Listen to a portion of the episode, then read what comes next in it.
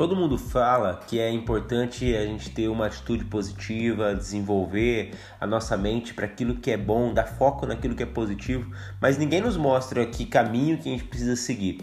Então, baseado no best-seller de Napoleão Hill, Atitude Mental Positiva, eu trago aqui em insights de um minuto, um minuto e dez no máximo.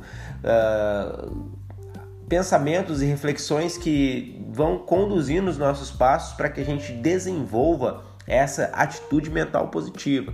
Então, se você quer desenvolver essa atitude, se você quer ter essa nova mentalidade, se junte com a gente aqui no podcast, compartilhe, divulgue essa ideia e vamos construir uma sociedade cada vez mais positiva.